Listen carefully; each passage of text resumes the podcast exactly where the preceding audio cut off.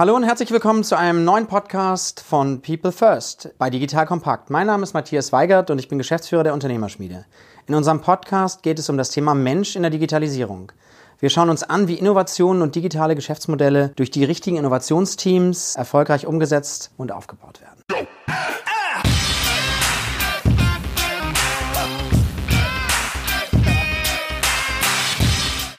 Heute geht es um ein Praxisbeispiel der digitalen Transformation im Mittelstand. Aus Gesellschafter- und Geschäftsführerperspektive mit dem Fokus auf dem Aufbau eines Innovationsteams. Ich freue mich wahnsinnig, dass Moritz Netsch heute bei uns ist. Äh, Moritz, wir kennen uns schon aus Projekten. Ich freue mich, dass du ein bisschen teilst, was deine Erkenntnisse waren im Aufbau und würde aber am Anfang einmal bitten, dass du dich vielleicht kurz vorstellst, wer du bist, was dich privat auch ein bisschen auszeichnet. Ja, hallo Matthias. Erstmal vielen Dank für die Einladung, an dem Podcast teilnehmen zu können. Ich finde das spannend und ich glaube, ich auch eine gute Chance, wieder auch ja, die Lessons learned, die wir gemacht haben, die ich gemacht habe, anderen auch zur Verfügung zu stellen. Ich glaube, das ist auch ein ganz wichtiger Punkt im, im Rahmen der Digitalisierung. Wir, es wird auch immer viel mit Transformation in Verbindung gebracht und das ist es, glaube ich, auch ein Stück weit. Transformation von Organisationen und auch von Menschen. Das ist ja euer People First Ansatz hier, der Fokus hier. Und ich denke, da werden wir heute an der einen oder anderen Stelle noch drauf eingehen. Ja, gerne ein paar Worte zu mir. Ich bin 35 Jahre alt, immer in dem Kontext des Familienunternehmens aufgewachsen, äh, bin äh, Des vorherigen ja, geschäftsführenden Gesellschafters, Klammer auf, glaube ich, in der Rolle, in der mein Vater war, CEO auch. Und das Familienunternehmen war irgendwo immer von Kindheit ein Stück weit präsent und Teil des Lebens, dürfte mich aber frei entwickeln. Meine Eltern haben mir da die Freiheit gegeben, an der Kleinstadt, an dem Gymnasium mit allen Erkenntnissen, die man so an einem staatlichen Gymnasium gewinnt, worüber ich auch froh bin, aufgewachsen, war ganz kurz im Internat, was aber auch super war, was ich meine eigene Entscheidung war, eine andere Seite der Schulbildung und auch der Gesellschaft kennengelernt und bin froh, dass ich diese beiden Seiten kennengelernt habe dann gar nicht mal groß getriggert jetzt durch meinen Vater Maschinenbaustudium an der TU München gemacht, noch einer der letzten Diplomingenieure, die dort abgeschlossen haben. Jetzt nach dem mit dem Bologna-Prozess kam ja Bachelor Master oder ist jetzt Bachelor Master, die sind die neuen Abschlüsse habe dann mich ja doch dem Thema Produktionstechnik, Produktionsprozesse und Organisationen im Unternehmen mehr genähert, auch über das Maschinenbaustudium. War in einer kurzen Phase, weil das noch auch mit der Diplomarbeit zusammenhing bei der MAN Truck und Bus in München. Da erste berufliche Erfahrung gemacht, bin von da zur Bauer Unternehmensgruppe gekommen und da zum Teilkonzern Maschinenbau Maschinenbauer für, für die Bauindustrie, Spezialmaschinenbau, hochspannend, international aufgestellt, sehr breites Produktspektrum, ganz viel interessante Herausforderungen, haben eine starke Wachstumsphase hinter sich gehabt und sind, waren so ein bisschen in der Situation, dass sie sich jetzt ja einfach die nächste Evolutionsstufe auch nehmen mussten hinsichtlich Organisation, Prozesse und dort bin ich direkt in, in ein Team, direkt unter der Geschäftsleitungsebene gekommen und das war natürlich hochspannend, da die Geschicke damit weiter zu bewegen. Haben dann ein Joint Venture mit Schlumberger gegründet, ein deutlich größeres Unternehmen, noch viel internationaler, ein ganz angelsächsischen Mindset. Das war wirklich so ein bisschen Clash of Cultures zwischen dem kleinen deutschen Mittelständler Baumaschinen und der, der Schlumberger-Gruppe. Bin viel nach Houston gereist, was für mich persönlich eine ganz starke Lernreise war. Diese Dualität aus eben einen Business-Ansatz, wie es ein deutscher Maschinenbauer hat und ein Familienunternehmenbauer ist auch ein Familienunternehmen und dann Schlumberger, Aktien, börsennotierter Großkonzern mit über 100.000 Mitarbeitern, die viel kurzfristiger denken und da auch so ein bisschen, da war ich auch so ein bisschen in der, in der Übersetzerrolle und das war natürlich auch hochspannend an der Stelle. Und dann vor einem Jahr der Weg ins eigene Unternehmen. Unser Vater ist leider vor über zehn Jahren schon gestorben. Wir haben eine Phase mit dem reinen Fremdmanagement hinter uns und haben jetzt ein gemischtes Management.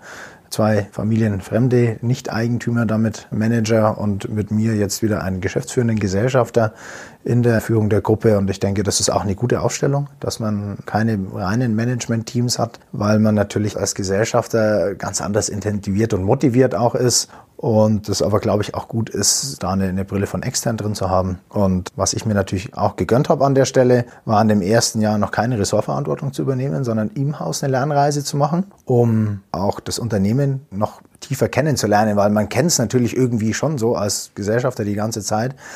Aber wenn man natürlich mal wirklich als Mitarbeiter des Unternehmens vor Ort sein kann, länger vor Ort sein kann, also ich bin an die großen Standorte international gereist und dort wirklich habe mir die Kernprozesse des Management-Teams, die Märkte vor Ort angeschaut, die Produkte vor Ort angeschaut, kriegt man natürlich nochmal einen ganz anderen Blick auf die Organisationen, auf die Produkte und auch auf die Menschen vor Ort, die, die wichtig sind, die das Geschäft treiben. Und das war natürlich schon ja, ein spannendes Jahr und jetzt im Januar dann richtig in die Geschäftsführerverantwortung.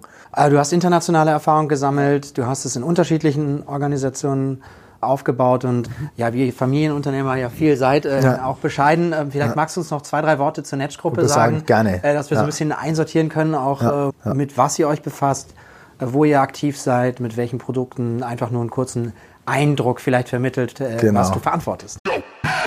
Jetzt kommt ein kleiner Werbespot.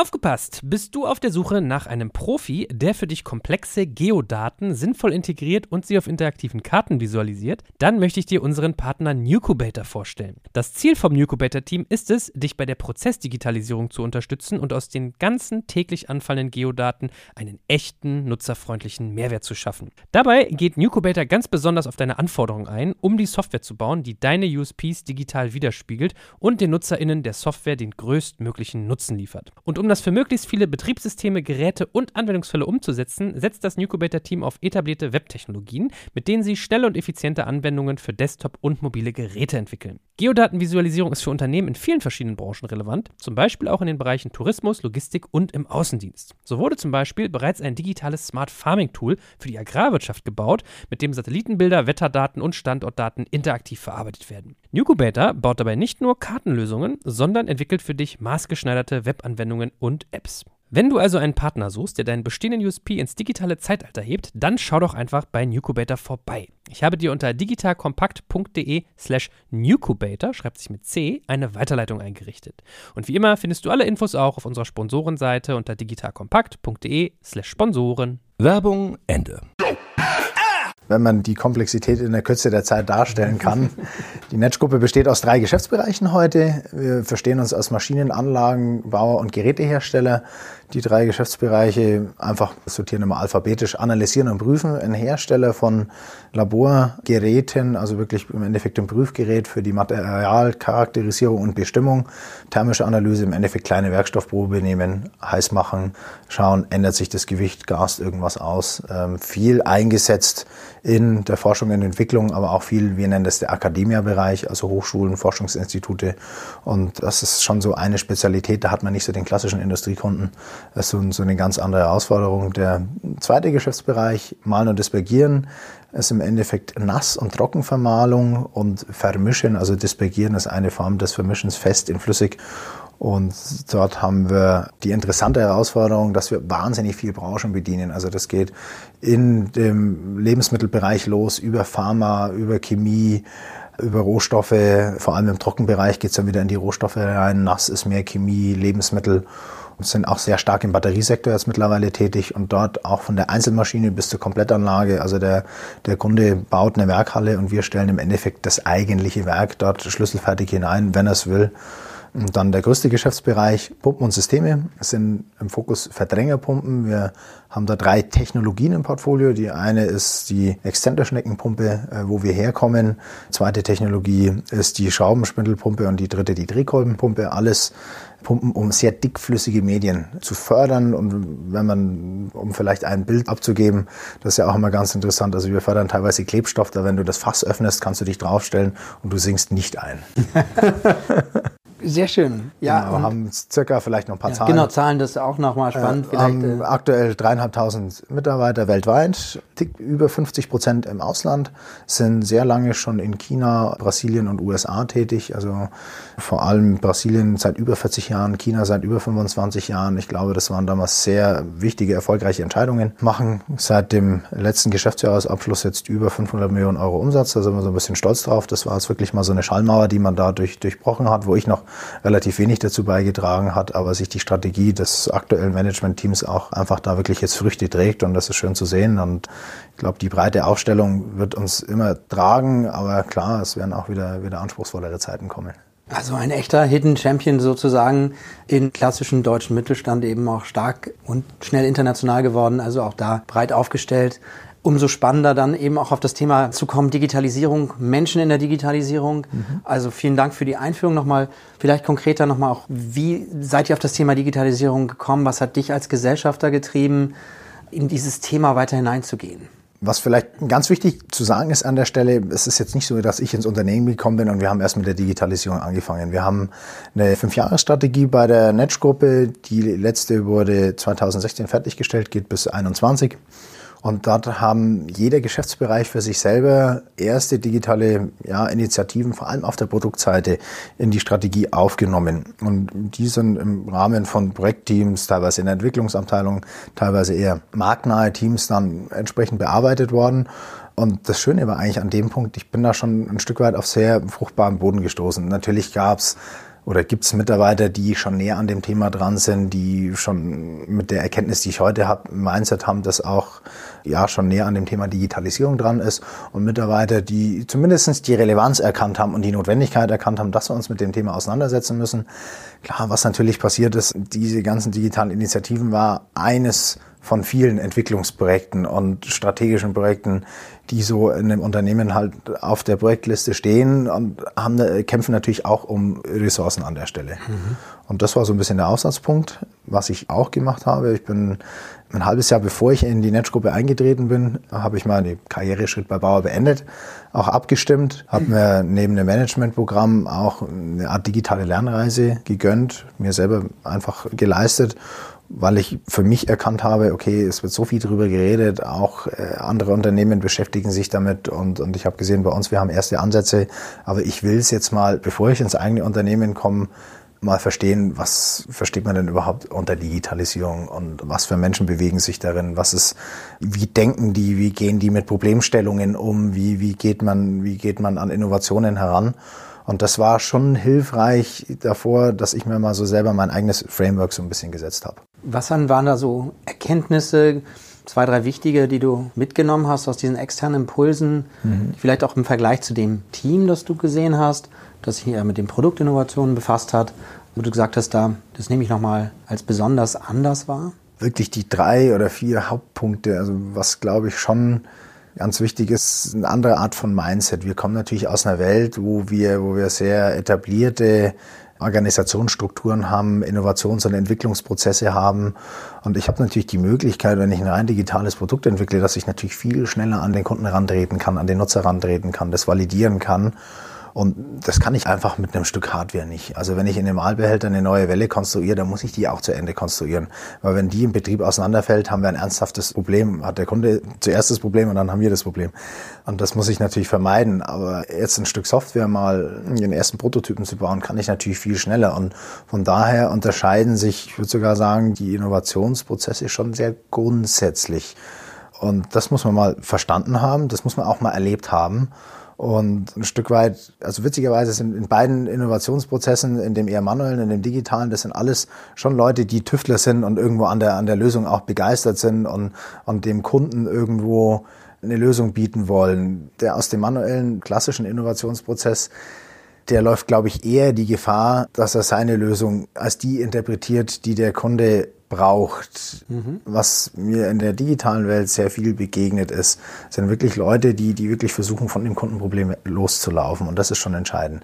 Ich glaube, wir haben diesen Mindset-Change auch bei uns in den etablierten Innovationsprozessen, weil wir bei uns in der Gruppe schon sehr viel über Applikationen sprechen. Also ich glaube, wir haben, die Voraussetzungen sind da, man muss jetzt noch so ein bisschen rauskitzeln. Mhm. Und wenn du das jetzt transportierst, nochmal jetzt Lernreise, externe Impulse, Eindrücke gewonnen, mhm. selber auch Erlebnisse gehabt, das jetzt übertragen nochmal auf den Rahmen, den du dir jetzt oder den ihr euch auch gegeben mhm. habt für euch als Gruppe, das Thema Digitalisierung im Endeffekt, was so ein bisschen, du sprichst ja einen, einen Kernpunkt darauf an, wo wir, wir uns schon auch mal in, in vorhergehenden mhm. Gesprächen unterhalten haben, was wirklich jetzt so das Ergebnis war aus der Lernreise und dann auch das Ergebnis eines Prozesses, den ich erst intern nochmal angestoßen habe, können wir gerne auch gleich nochmal drüber sprechen, war, dass wir wirklich sagen, wir, wir gründen eine Digitaleinheit, um mal wieder ein Passwort zu verwenden wo wir wirklich sagen, okay, wir, wir lösen hier den digitalen Innovationsprozess von, von unserem Kerngeschäft, um den Leuten mehr Freiraum zu schaffen, um eine höhere Geschwindigkeit zu ermöglichen, um wirklich auch mal zu sagen, okay, ihr, ihr müsst jetzt nicht jeder Richtlinie folgen. Klar, es gibt das Compliance-Thema ist zu befolgen und wir müssen auch da Risikomanagement betreiben, aber da gilt es schon mehr Freiraum zu schaffen, um diese Geschwindigkeit, die eben möglich ist, auch dann wirklich in den Innovationsprozessen zu schaffen. Vielleicht erklärst du unseren Hörern noch mal ganz kurz auch, was das Thema Digitaleinheit ist aus deiner bedeutet. Sicht, was es bedeutet. Das ist, glaube ich, auch nicht allen geläufig. Viele hören es immer wieder, aber so vielleicht hilft es nochmal so ein bisschen auch zu erklären, was ihr damit meint, was du damit meinst. Du sprichst gerade einen guten Punkt an. Ich glaube, jeder interpretiert das anders. Und wir haben für uns die Digitaleinheit folgendermaßen beschrieben. Ich habe versucht, erstmal so ein High-Level Innovation Pattern aufzuzeigen, wo ich sage, okay, wir haben unseren klassischen evolutionären Entwicklungsprozess, wo wir auch schon mal revolutionäre Schritte machen. Aber die brauchen einfach ihre Zeit. Und das wird ein Innovationsprozess sein, der wird immer bestehen, weil da kommen wir her, da sind wir stark. Das ist das Kerngeschäft, das heutzutage das Geld verdient. Und das ist auch wichtig an der Stelle. Daneben gibt's, glaube ich, wenn wir dann auf die digitale Seite der Geschäftstätigkeiten wechseln, gibt's einmal das Thema digitale Transformation der Kernunternehmens, der Kernprozesse. Und dann gibt's das Thema wirklich zum Kunden hin. Und da nochmal auf diese zwei Bausteine zu kommen, da habe ich, glaube ich, jetzt mittlerweile auch alle meine Kollegen davon in den Management Boards überzeugen können, dass wir wirklich unterscheiden, wo wir sind einmal der Anwender von digitalen Lösungen und auf der anderen Seite der andere Baustein ist, das sind, wir sind der Verkäufer, der Anbieter einer digitalen Lösung. Und da geht es im Endeffekt zum Markt hin und auf diesen Baustein fokussiert sich die Digitaleinheit. Das war für mich auch so eine, so eine Lessons learned, die ich mitgenommen habe, wirklich diese Thema Produktentwicklung, Lösungsentwicklung hin zum Markt hin, Geschäftsmodelle, das passt, ist ein Thema, Themen, die passen zusammen, ein Baustein, Digitaleinheit. Das andere, wo wir der Anwender sind, das muss in der Stammeinheit passieren, weil am Ende des Tages muss es ja die Stammeinheit der Anwender. Also da muss ich ja jeden Mitarbeiter mitnehmen bei dem neuen Stück ERP-Software oder BI oder Frontend für Berichtswesen oder, oder, oder. Ähm, aber wo es zum Markt hingeht, da haben wir gesagt, da machen wir jetzt die Digitaleinheit, da lösen wir das los vom Kerngeschäft. Ein bisschen andere Regeln, ein bisschen offener, ein agileres Mindset, auch agilere Methoden. Eigenes Budget gehört bei uns dazu, äh, eigene Räumlichkeiten, also die müssen auch wirklich raus aus den Büros, um dann auch aus ihrem Tagesgeschäft rauszukommen. Weil wir alle wissen, wenn der Kollege, ja, der macht jetzt, ist nicht mehr Projekt A, sondern Projekt B, er sitzt am Nachbarzimmer, das war vorher der Ansprechpartner für das Thema, dann geht man wieder hin. Und schon wird er absorbiert. Spannend zum Thema Handlungsrahmen würde ich auch gleich noch kommen, auch zum Thema, wenn du das jetzt nochmal überträgst auf die Kompetenzen, die du Mhm. so brauchst in dieser Einheit, eher kundenzentriert oder radikal kundenzentriert, was ist glaub, da ganz brauchst- wichtig? Da kommen wir wieder zu dem Thema Mensch in der Digitalisierung. Du brauchst wirklich Leute, die das richtig im Mindset haben und wie du schon sagst, wirklich von der Nutzerzentrierung ausdenken. Gar nicht mal den, die Kundenebene, sondern noch eins weiterspringen. Wer ist beim Kunden der Nutzer? Weil teilweise hast du ja bei uns klassisch im B2B den Einkäufer. Der Einkäufer ist nicht der Nutzer.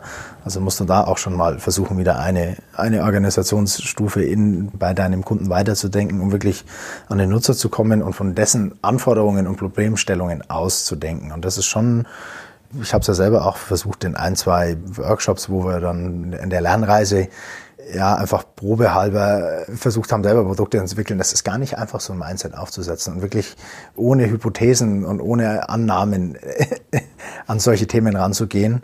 Und brauchst, glaube ich, auch Menschen, die sehr agil sind, die auch sagen können, ich kann schnell umpriorisieren. Ich habe festgestellt, ich bin hier zwei Wochen in eine Richtung gelaufen. Das bringt mich nicht weiter, dass ich den Fokus verschiebe, äh, neue Ziele setze, die Ziele anpasse. Ich glaube, das ist sehr wichtig. Und dann braucht es natürlich die Grundskills, die überall helfen. Das müssen offene Leute sein, da muss ein gesundes Wertekonstrukt da sein.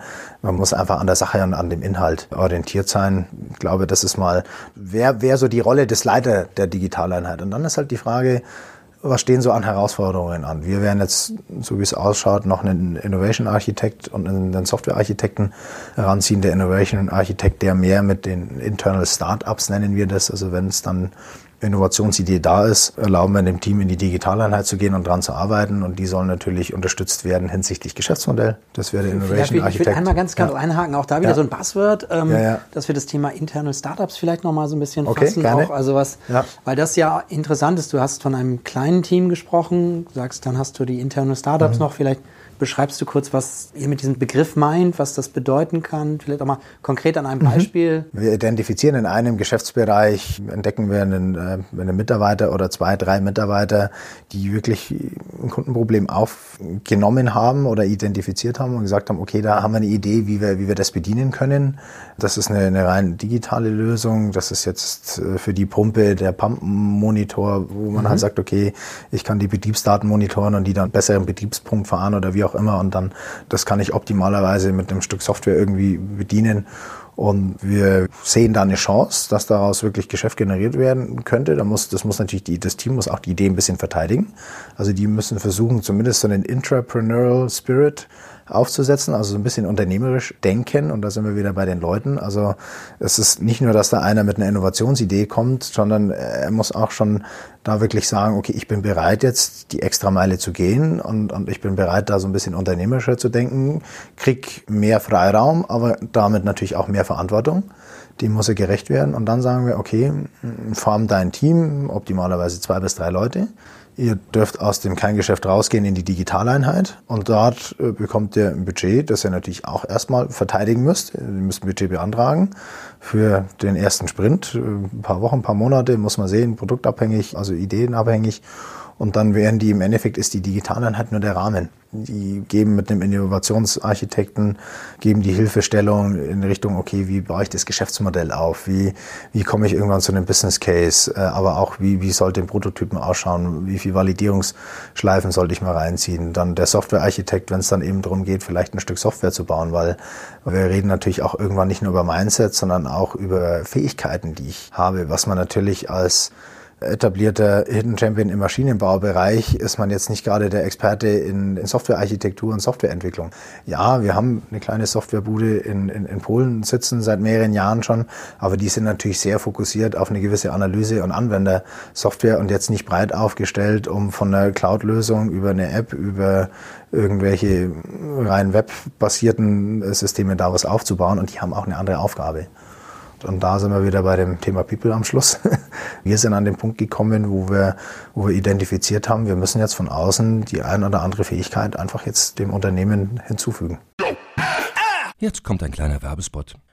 Aufgepasst! Wusstest du, dass HR-Teams heutzutage mit mehr Aufgaben denn je konfrontiert sind? In der aktuellen Studie HR Trends, die Zukunft der Personalarbeit 2024 von Sage, wurden HR-Teams aus sieben verschiedenen Ländern und über 20 Branchen befragt, um top aktuelle Insights in der Entwicklung des Personalwesens zu geben. Sage entwickelt HR-Tools und Software für dein Unternehmen, um Lohnabrechnungen, Personalmanagement, Buchhaltung und mehr zu vereinfachen. So, und die Studie von Sage zeigt unter anderem, dass ganze 91% der HR-Teams angeben, dass ihre Arbeit Arbeitsbelastung im letzten Jahr zugenommen hat, aber gleichzeitig glauben 79 Prozent der Befragten, dass Automatisierung ihre Prozesse zukünftig verbessern und Zeit sparen kann. Ebenfalls spielt auch KI eine große Rolle. Derzeit nutzen etwa ein Drittel bereits Chatbots wie ChatGPT in ihren Prozessen und circa drei Viertel der PersonalleiterInnen sind sich bereits sicher, dass KI die Arbeitsweise im HR revolutionieren wird. Du merkst, die Studie ist vollgepackt mit Statistiken, überraschenden Erkenntnissen und Tipps für HR-Führungskräfte, die vorankommen wollen und zeigt eine Momentaufnahme der sich stetig wandelnden Rolle von HR heute. Am besten schaust du dir die Studie HR-Trends, die Zukunft der Personalarbeit 2024 selbst an. Unter digitalkompakt.de slash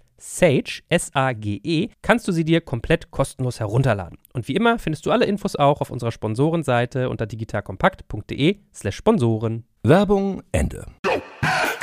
Ich würde gerne noch einmal, bevor wir auf das Hinzufügen kommen, auf das Ergänzen kommen, ja. sagen, eine spannende Frage, die ja immer ist, gehen die Leute zu 100 Prozent dann in dieses Ausarbeiten einer Idee mhm. oder sind sie nur in einer Teilkapazität praktisch? Wir sind jetzt an dem Punkt, wir nennen das unseren ja, Pitch- und Stagegate-Prozess, den, den jetzt zu schärfen, weil die Digitaleinheit hat jetzt im Januar erst die Arbeit aufgenommen und da ist es schon das Ziel, dass die vielleicht eine Art Vorphase noch in ihrer Geschäftseinheit sind, aber schon irgendwie 20 bis 30 Prozent freigestellt werden, um dann ihren ersten Pitch vorzubereiten. Also das erste Mal die Idee verteidigen müssen, für Budget werben müssen. Und sobald dann diese, dieses erste Gate übersprungen ist, ist, ist wirklich das, das Ziel, die zu 100 Prozent aus dem Kerngeschäft rauszunehmen, in die Digitaleinheit zu entsenden. Das war, weil du vorhin auch die Frage gestellt hast, was waren so Lessons learned aus der Lernreise? Das habe ich bei sehr vielen Unternehmen Unternehmen gesehen, da haben viele gesagt, ja, wir haben das mit in der Entwicklungsabteilung mit der ruhigen Stunde probiert, die anderen mit 20 Prozent, die nächsten Mal mit zwei Wochen und, und keiner war eigentlich so richtig glücklich. Nur die Unternehmen, die gesagt haben, okay, wir ziehen die wirklich raus, machen Innovationsteam oder Internal Startup, wie wir es nennen, die haben da eigentlich geschafft, den nächsten Schritt zu machen an der Stelle. Toll, also das heißt auch zusammengefasst ja. nochmal, ihr schafft ein Stück den geschützten Raum, um Innovationen zu entwickeln. Ihr habt ein Team, das extra Kompetenzen mhm. nochmal bereitstellt, diesem Team zur Seite steht, aber schafft eben auch die zeitliche Kapazität, dass die Teams eben ihre Ideen dann auch entwickeln können, ohne noch vom Kerngeschäft aufgesaugt zu werden. Ja. Spannend. Jetzt hast du noch gesagt, ihr habt euch extern aufgeladen. Mhm. Was waren so deine Erwartungen von dem, was von extern kommen muss im Vergleich zu dem, was, was eben auch intern schon da war? Was muss die externe Person oder das externe Team mitbringen, um eben auch das aufzuladen. Also klar, Punkt eins, dieser wirklich nutzerzentrierte Ansatz, dass man wirklich sagt, okay, wir müssen von den Kunden Problemstellungen und von den, von den Kundenanforderungen noch stärker denken. Also es ist ja nicht so, dass wir das nicht schon machen, aber noch stärker denken. Dann so ein Basisset an, an, an Skills einfach, also um einfach mal ein paar Methoden zu nennen, das ganze Thema Design Thinking, Lean Startup, Business Canvas, das sollte Scrum verstanden haben als eine agile Projektmethode das war so eine Anforderung und, und die dritte natürlich auch so einen, einen gewissen unternehmerischen Geist wieder, weil im Endeffekt der Leiter der Digitaleinheit darf innerhalb der Netzgruppe eine Einheit aufbauen, die relativ autark und eigenständig ist. Ja, er hat eine Berichtslinie, so eine, wir nennen das digitale Sounding Board, können wir gerne auch noch drüber sprechen. Aber auf der anderen Seite muss er relativ eigenständig handeln und auch dafür werben. Also der muss auch losziehen und sagen, klar, ich habe natürlich auch die Geschichte erzählt, warum machen wir das, warum sollten wir das machen. Ich habe das Management-Team dafür gewonnen, aber er muss es jetzt in die Breite reintragen. Ein, glaube ich, ganz, ganz wichtiger Punkt, eben auch dieses Kommunizieren können in die Kernorganisation hinein mhm. mit euch als digitalem Sounding Board, ähm, aber dann eben auch die Kultur zu schaffen in diesem in dieser eigenen Einheit. Mhm. Gerne würde ich nochmal auf dein Angebot zurückkommen, das digitale Sounding Board, auch wieder so ein mhm. Buzzword vielleicht, ja. nochmal zu erklären, was konkret dahinter steckt. Ich finde es faszinierend, wie du als geschäftsführender Gesellschafter eben auch noch in den Themen bist. Mhm. Welche Rolle spielt das digitale Sounding Board das ist im Endeffekt ein Teil der Organisation, die ich für notwendig erachtet habe, was zusammenhängt mit der Struktur, wie die Netzgruppe aufgebaut ist. Wir haben, muss ich einen ganz kurzen Exkurs machen mit dir. Wir haben im Endeffekt, die Netzgruppe besteht aus den drei Geschäftsbereichen, die sehr eigenständig sind. Die haben komplett eigene Entwicklung, Produktion, Vertrieb, Marktbearbeitung, Einkauf. Also sind eigentlich full-fledged self-sufficient Units. Und über den drei Geschäftsbereichen haben wir eine, wir nennen das aktive Holding. Also im Endeffekt ist es rein schon eine auf Strategie und ein paar Kernfunktionen, vor allem auf der Finanzierungsseite und Markenseite fokussierte Holding, die ab und zu mal, wenn wir ein Thema sehen in den Geschäftsbereichen, etwas aktiver wird und auch mal sich mit Themen aus dem Tagesgeschäft beschäftigt, sich dann aber wieder zurückzieht. Und damit eine Digitaleinheit für die ganze Netzgruppe funktionieren kann, war ich der über, da bin ich immer noch der Überzeugung, müssen vor allem die Geschäftsbereiche an Bord sein. Das sind die wichtigsten Stakeholder. Ich kann im Endeffekt nur den, den Rahmen bieten und, und habe natürlich auch ähm, aufgrund der Lernreise, die also da hat erst jetzt dann im Nachhinein, können wir gerne nachher auch noch drauf eingehen, Kollegen von mir hatten das vorher noch nicht gemacht. Da hatte ich dann, glaube ich, schon den tieferen Einblick in Ansätze von anderen Unternehmen aber im Endeffekt, ich bin an den Punkt gekommen, die Geschäftsbereiche müssen an Bord sein. Und deswegen habe ich gesagt, okay, wir gründen das digitale Sounding Board, das aus vier Mitgliedern besteht. Davon jeweils einer pro Geschäftsbereich plus ich selber. Und im Endeffekt, wir entscheiden über die Geschicke, über die Budgetallokation in der Digitaleinheit. Und ich selber werde mich jetzt auch Stück für Stück inhaltlich zurückziehen und dann im Endeffekt immer wieder nur der Türenöffner sein oder wenn wieder ein Roadblock kommt, versuchen, den aus dem Weg zu räumen. Jetzt ist natürlich Geschwindigkeit wie überall auch bei dem digitalen Thema vor allen Dingen ein mhm. Riesenthema. Jetzt, jetzt hast du ein Sounding Board mit vier Leuten ja. aufgebaut. Wie wirkt sich das auf die Geschwindigkeit aus? Also es ist sicherlich ein Risiko oder nicht vielleicht Risiko, aber Herausforderung, mit der wir umgehen müssen. Wir versuchen auch da agiler jetzt zu handeln. Wir haben uns einen Weekly Call eingerichtet. Wir sagen, wir müssen dafür eigentlich nicht zusammensitzen. Wir haben eine Zeit, da wir international tätig sind, um die deutsche Mittagszeit. So kann meistens auch der Kollege, der in Asien ist, sich aufschalten oder wenn einer in Amerika ist, sich dazuschalten. Und das ist auch eigentlich höchstens, das ist ein ganz wichtiger Termin, verpflichten, dass da jeder teilnimmt und dass wir im Endeffekt immer wieder, wenn von dem Leiter der Digitaleinheit eine Anfrage kommt, dass wir schnell eine Antwort geben können, schnell reagieren können. Aber was, glaube ich, viel geholfen hat, wir haben das ganze letzte Jahr, 2018, nicht das ganze so, ich habe das erste Mal das Thema eben der, der, das, diesen Ansatz mit der Digitaleinheit so Februar, März rum in die Diskussion gebracht.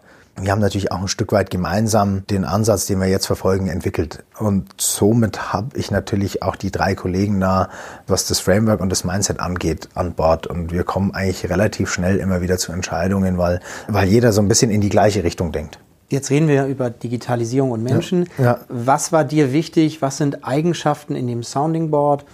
die ein Sounding Board braucht, auch vielleicht um so schnell Entscheidungen zu treffen? Wo ergänzt ihr euch? Seid ihr vielleicht an einigen Stellen auch, auch unterschiedlich im Mindset, wo, wo du sagst, das ist eine gute Mischung, da kann man lernen, darauf zu achten in der Zusammenstellung? Sicherlich sollte jedes Mitglied sich schon mal vorab mit Themen aus der Digitalisierung beschäftigt haben, auch schon mal die eine oder andere Erfahrung gemacht haben, wie können heutzutage digitale Innovationen angegangen werden, auch in gewisser Weise eine unternehmerische Denkweise wieder an der Stelle und so eine Grundoffenheit. Man muss halt auch teamfähig sein. Du musst im Team Entscheidungen treffen, du musst auch mal akzeptieren können, wenn drei Ja sagen und du sagst Nein, dann ist es in dem Fall der Geschwindigkeit halber Ja und äh, aber ich denke, dass damit kann jeder von uns leben. Und ja, das sind so, würde ich sagen, das sind so die Kerneigenschaften, die man mitbringen sollte. Und dann wissbegierig, offen. Sehr gut. Lernwillig. Wer dich kennt, weiß, dass du immer auch gerne im Geschäft bist. Ja. Wie einfach oder schwer ist es loszulassen und nur in Anführungsstrichen den mhm. Rahmen zu definieren, aber dann offen zu sein für Lösungen? Das ist der Klassiker. Loslassen ist immer schwierig.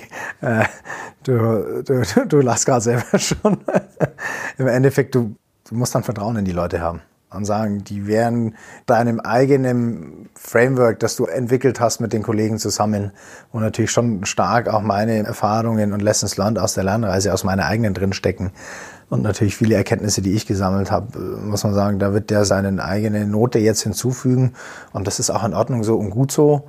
Und dann, was natürlich auch immer hilft, ist das Tagesgeschäft. Das ist mein Tagesgeschäft, das mich da ein Stück weit wieder zurückholt. Und dann muss man einfach sagen, okay, da musst du auch loslassen. Das hilft sonst nichts. Jetzt haben wir viel gesprochen über das digitale Geschäft, wie es aufgebaut ist, mhm. dass es einen geschützten Raum braucht, dass es ein Steering Committee braucht oder ein Sounding Board, wie ihr es genannt habt, mhm. einen Steuerkreis der Handlungsrahmen definiert, aber offen ist für Lösungen, der Freiräume schafft, 100 Prozent Leuten auch die Möglichkeit gibt, in den Themen zu arbeiten. Das führt natürlich zu Begehrlichkeiten in der Kernorganisation, die wir da auch in Teilen haben. Und die Frage ist, mhm. wie stellt ihr sicher, dass ähm, auch das, was jetzt aus, dem, aus der Einheit heraus durch die Startup-Teams kreiert wird, das auch entsprechend gesehen wird, der Kernorganisation vielleicht weiterhilft auch ein Stück? Ich glaube, das A und O jetzt in der Phase, wo wir sind, ist Kommunikation. Wir müssen jetzt anfangen, wirklich die Geschichte der Digitaleinheit zu erzählen. Erzählen, was ist, was ist der Grund, warum, warum machen wir das, warum investieren wir Geld an der Stelle. Ich sehe das als Investition in der, in der jetzigen Phase. Warum gehen wir den Schritt? Was ist der Grund dahinter, dass Leute das Kerngeschäft verlassen, in die Digitaleinheit gehen und dann auch aus unterschiedlichen Gründen vielleicht auch irgendwann wieder zurück ins Stammgeschäft gehen und, und auch ihre Erfahrungen und ihre Lessons learned wieder ins Stammgeschäft mit hineintragen, was ich auch als sehr positiv bewerte. Und ich glaube, die Geschichte müssen wir erzählen. Das ist, glaube ich, ganz wichtig, Transparenz an der jetzigen Stelle, dass wir einfach offen zeigen, was, was passiert da. Und man muss auch und das wird jetzt, glaube ich, der nächste spannende Schritt, an dem wir gerade stehen, viel Realismus rein. Weil auf der einen Seite, ja, ich bin vielleicht in einer Einheit, die etwas breiteren Spielraum erlaubt und ich darf mal was ausprobieren, wo ich sehr eigenverantwortlich, viel stärker eigenverantwortlich mein, meine täglichen Arbeitspakete mir da schnüren kann. Und denke, auf der anderen Seite hängt damit schon auch eine höhere Arbeitsbelastung zusammen. Also das ist auch schon ganz klipp und klar die Erwartungshaltung, die wir an die Leute stellen, die sagen, ich gründe jetzt hier ein Internal Startup dass wir sagen, okay, wenn du den Schritt gehst, du kriegst hier mehr Freiheiten und das ist eine Riesenchance für dich. Sei dir bewusst, egal ob du jetzt im Ergebnis erfolgreich bist oder nicht, aber allein wenn der Weg dahin erfolgreich schon ist, der, der Mitarbeiter hat so viel, so viel neue Erkenntnisse gesammelt, der wird immer wertvoller sogar für uns, wird nicht nur wertvoll sein, sondern wird sogar wertvoller über diese, über diese Zeit, aber sei dir auch bewusst, die Erwartungshaltung ist hoch. Und das ist, glaube ich, schon wichtig. Und das, die, die Story müssen wir jetzt erzählen. Und ja, das sind, ich nenne es immer die jungen Wilden, die stehen in den Startlöchern und, und wollen da jetzt ihre, ihre Ideen einbringen. Und das sind natürlich die Einheiten, die näher äh, gerade an der, an, an selber, an dem Unternehmenssitz dran sind, wo wir gerade die Digitaleinheit auch starten und erstmal platzieren, weil wir gesagt haben, räumlich getrennt, ja, aber nah an, an der, an der Kernorganisation. Und die wollen natürlich und sind wissbegierig. Jemand, der in China oder in, in, Brasilien sitzt, der kriegt jetzt mal die Kommunikation mit. Also wir senden bis dahin auch. Aber der sagt natürlich jetzt erstmal, hm, so ganz habe ich es noch nicht verstanden. Was kommt da? Jetzt wird das der vierte Geschäftsbereich. Und da muss man manchmal auch so ein bisschen dann noch aufrollen. Und dann kommt natürlich noch die Sprachbarriere dazu. Wir senden in Deutsch, übersetzen in Englisch und äh, wie es dann der, der lokale Mitarbeiter nochmal interpretiert, ist dann nochmal die dritte Story. Jetzt kommt ein kleiner Werbespot. Aufgepasst! Wusstest du, dass HR-Teams heutzutage mit mehr Aufgaben denn je konfrontiert sind? In der aktuellen Studie HR Trends, die Zukunft der Personalarbeit 2024 von Sage, wurden HR-Teams aus sieben verschiedenen Ländern und über 20 Branchen befragt, um top aktuelle Insights in der Entwicklung des Personalwesens zu geben. Sage entwickelt HR-Tools und Software für dein Unternehmen, um Lohnabrechnungen, Personalmanagement, Buchhaltung und mehr zu vereinfachen. So, und die Studie von Sage zeigt unter anderem, dass ganze 91% der HR-Teams angeben, dass ihre Arbeit Arbeitsbelastung im letzten Jahr zugenommen hat, aber gleichzeitig glauben 79 Prozent der Befragten, dass Automatisierung ihre Prozesse zukünftig verbessern und Zeit sparen kann. Ebenfalls spielt auch KI eine große Rolle. Derzeit nutzen etwa ein Drittel bereits Chatbots wie ChatGPT in ihren Prozessen und circa drei Viertel der PersonalleiterInnen sind sich bereits sicher, dass KI die Arbeitsweise im HR revolutionieren wird. Du merkst, die Studie ist vollgepackt mit Statistiken, überraschenden Erkenntnissen und Tipps für HR-Führungskräfte, die vorankommen wollen und zeigt eine Momentaufnahme der sich stetig wandelnden Rolle von HR heute. Am besten schaust du dir die Studie HR-Trends, die Zukunft der Personalarbeit 2024 selbst an. Unter digitalkompakt.de slash Sage, S-A-G-E, kannst du sie dir komplett kostenlos herunterladen. Und wie immer findest du alle Infos auch auf unserer Sponsorenseite unter digitalkompakt.de slash Sponsoren. Werbung Ende. Aber rauszuhören ist da schon, dass du jetzt startest oder ihr gemeinsam startet mhm. in Deutschland nahe der Kernorganisation mhm. im Stammsitz aber schon auch in einem nächsten Schritt eine internationale Perspektive durchaus mhm. seht. Ich glaube, da muss man mal zwei Phasen ein bisschen trennen. Wir haben gesagt, die Phase 1, wir geben ja da schon ein bisschen Neuland. Deswegen haben wir gesagt, das machen wir nahe an der Stammorganisation, dort, wo wir zu Hause sind. Wir wollen ja auch noch so ein paar, ein paar Hürden senken für die Mitarbeiter, die dann da in die Digitaleinheit gehen, weil wir sind in Deutschland überwiegend am Land platziert. Bei uns ist fast jeder Mitarbeiter irgendwo liiert, teilweise schon Familie, Vollbeschäftigung in Deutschland. Der Mitarbeiter entscheidet hat heutzutage, wo er lebt und wo er arbeitet. Dem zu erzählen. Und das ist mir eben auch auf, der, auf meiner Lernreise wieder begegnet, um eine deiner initialen Fragen zu kommen. Oftmals haben Unternehmen dann das Problem, die gründen eine Digitaleinheit in München oder Berlin, dann auch die Leute dahin zu bekommen, wenn sie nicht selber in Berlin sitzen. Und deswegen haben wir gesagt, das machen wir jetzt mal eher bei uns zu Hause in der Nähe, versuchen da die richtige Umgebung zu schaffen, versuchen uns vor Ort auch zu vernetzen. Es gibt da in, in Hof so ein digitales Gründerzentrum, das ist die Initiative der bayerischen Staatsregierung, die da investiert. Mhm. Mit dem vernetzen wir uns. Es gibt diese Hochschule Hof, man muss mal sehen, ob man in Richtung Bayreuth noch was macht. Und das finde ich eigentlich auch mal charmant. Das ist auch so vielleicht ein bisschen ein Teil des Experimentes, auch mal zu schauen, was geht denn auch wirklich am Land in der Region. Und das werden wir jetzt rausfinden. Und du hast dann noch die zweite Frage gestellt, Internationalisierung. Ja, ist angedacht. Die Netzgruppe ist international. Wir haben über 50 Prozent unserer Mitarbeiter im Ausland, machen über 60 Prozent des Umsatzes im Ausland. Wir sind sehr stark in China. China Wer sich damit beschäftigt, weiß auch, dass was Digitalisierung angeht, die auch sehr aktiv, agil und teilweise sogar schon weiter sind. Ich denke, das müssen wir uns auch dann in zwei bis drei, spätestens vier Jahren anschauen, wie wir da die Digitaleinheit platzieren, dass dann auch die chinesischen Kollegen Ideen einbringen, Impulse aus dem Markt dort reinbringen. Aber erstmal für die erste Phase Etablierung in der Nähe der Stammorganisation in Deutschland und dann ein sukzessiver Rollout. Heißt aber dann auch in der Konsequenz für das Team eben auch da schon Kompetenzen aufzubauen, diesen Internationalisierungsgedanken, diese Internationalität auch heute schon zu leben. Wichtiger Punkt, den du ansprichst, äh, sicherlich werden wir so im Jahr zwei, drei müssen wir schauen, okay, was muss der derjenige haben, der es dann international hinausträgt, wobei mit dem Leiter unserer Digitaleinheit haben wir jemanden gewonnen, der schon mal eine auch international aufgestellte Digitaleinheit geführt hat. Und der, der bringt, glaube ich, schon die Erfahrung mit an der Stelle. Prima. Ja, jetzt ähm, vielleicht nochmal, bevor wir zum Abschluss kommen, eine Frage, du hast es ganz kurz erwähnt, aber ich würde da gerne doch nochmal drauf eingehen wollen. Ja. Das Thema Ökosystem. Viele Digitaleinheiten leben ja nicht nur von sich selber, sondern tauschen sich auch aus. Du mhm. hast das Gründerzentrum angesprochen. Was ist da auch die Erwartung in Richtung, was kann das in Richtung Team vielleicht sogar beisteuern, wenn ihr mhm. in der Region auch solche Initiativen unterstützt? Also ich glaube, gerade der Austausch ist für uns da extrem wichtig, weil de facto gibt es da kein Ökosystem auf dem Land. Ich glaube, das wird, wird eine der Herausforderungen, die wir auch haben, dass wir wirklich schauen, okay, wer, welche anderen Hidden Champions, andere Unternehmen in der Region treiben ähnliche Initiativen voran. Ich würde gerne, und ich denke, da gibt es auch andere Unternehmen, die da in der Region ähnlich denken, diese Plattform, diese, dieses Gründerzentrums nutzen. Und wir sind da auch auf fruchtbaren Boden gestoßen. Also ich glaube, das ist, oder was ich an Feedback bekommen habe, das begrüßt, unsere Initiative. Und ich denke, nur so geht's, dass man dann wirklich im kleinen Rahmen die Leute zusammenbringt. Und vielleicht ist das auch gar nicht so schlecht, weil in den großen Ökozentren Berlin, München, da hast du natürlich, du kannst auf zig Events gehen am Mittwoch, Donnerstag, Freitag und Samstagabend und kannst Freitagnachmittag auf nochmal genauso viele Events gehen und, und kannst an Workshops und Fortbildungen teilnehmen. Da ist, glaube ich, eher so die Gefahr, dass man so ein bisschen den Fokus verliert.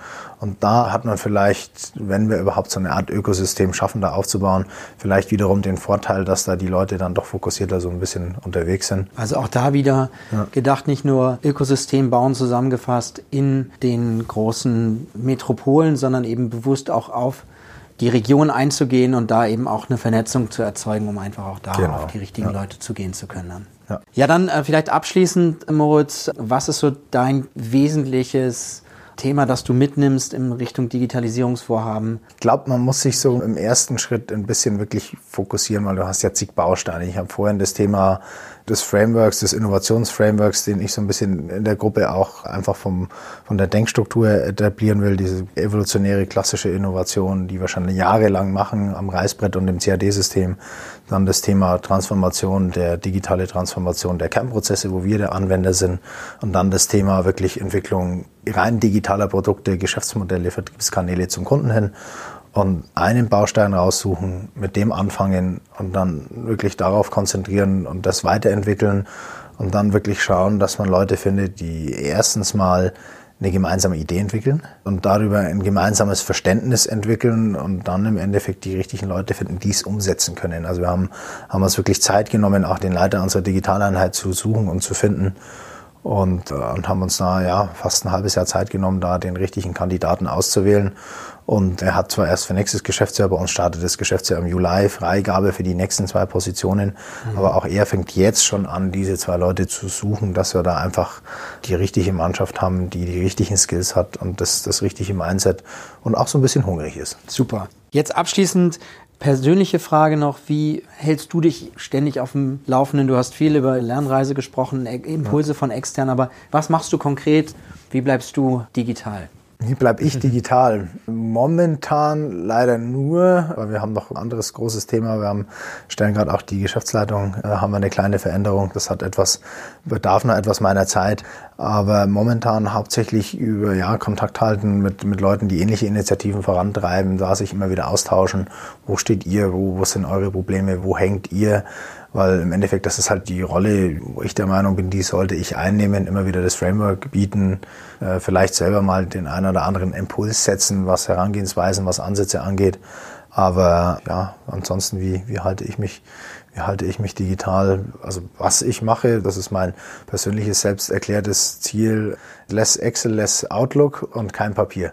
Also heißt, auch da äh, die Prozesse ja. stärker ja. elektronisch umsetzen. Genau. Also da sind wir aber noch bei der Automatisierung von Kernprozessen. Ja, genau. Da sind wir wieder bei der Automatisierung von Kernprozessen. Sehr schön, ja. Dann vielen Dank. Vielleicht nochmal zusammengefasst. Also gerade wenn es um das Thema Digitalisierung aus eurer Sicht geht, geschützter Raum, sich ein Thema konkret rausgreifen, dazu verstehen, wen brauche ich als Mensch, als Team sich Zeit nehmen, aber auch diese Person zu finden, für die Region zu finden, nicht den schnellen Weg nach Berlin zu gehen, ähm, sondern das eben auch nahe der Kernorganisation aufzubauen. Das ist, glaube ich, sehr spannend. Vielen Dank für die tollen Impulse, die du uns gegeben hast. Wir wünschen natürlich weiterhin viel Erfolg beim Aufbau und hoffen vielleicht in einiger Zeit nochmal zu hören, wie sich denn das entwickelt hat. Gerne. vielen Dank. Vielen Dank für deine Zeit und das gute Gespräch. Bis bald.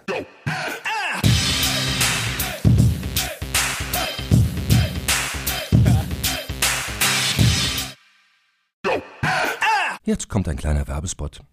Aufgepasst! Wusstest du, dass HR-Teams heutzutage mit mehr Aufgaben denn je konfrontiert sind? In der aktuellen Studie HR Trends, die Zukunft der Personalarbeit 2024 von Sage, wurden HR-Teams aus sieben verschiedenen Ländern und über 20 Branchen befragt, um top aktuelle Insights in der Entwicklung des Personalwesens zu geben. Sage entwickelt HR-Tools und Software für dein Unternehmen, um Lohnabrechnungen, Personalmanagement, Buchhaltung und mehr zu vereinfachen. So, und die Studie von Sage zeigt unter anderem, dass ganze 91% der HR-Teams angeben, dass ihre Arbeit Arbeitsbelastung im letzten Jahr zugenommen hat, aber gleichzeitig glauben 79 Prozent der Befragten, dass Automatisierung ihre Prozesse zukünftig verbessern und Zeit sparen kann. Ebenfalls spielt auch KI eine große Rolle. Derzeit nutzen etwa ein Drittel bereits Chatbots wie ChatGPT in ihren Prozessen und circa drei Viertel der PersonalleiterInnen sind sich bereits sicher, dass KI die Arbeitsweise im HR revolutionieren wird. Du merkst, die Studie ist vollgepackt mit Statistiken, überraschenden Erkenntnissen und Tipps für HR-Führungskräfte, die vorankommen wollen und zeigt eine Momentaufnahme der sich stetig wandelnden Rolle von HR heute. Am besten schaust du dir die Studie HR-Trends, die Zukunft der Personalarbeit 2024 selbst an. Unter digitalkompakt.de slash Sage, S-A-G-E, kannst du sie dir komplett kostenlos herunterladen. Und wie immer findest du alle Infos auch auf unserer Sponsorenseite unter digitalkompakt.de slash Sponsoren. Werbung Ende.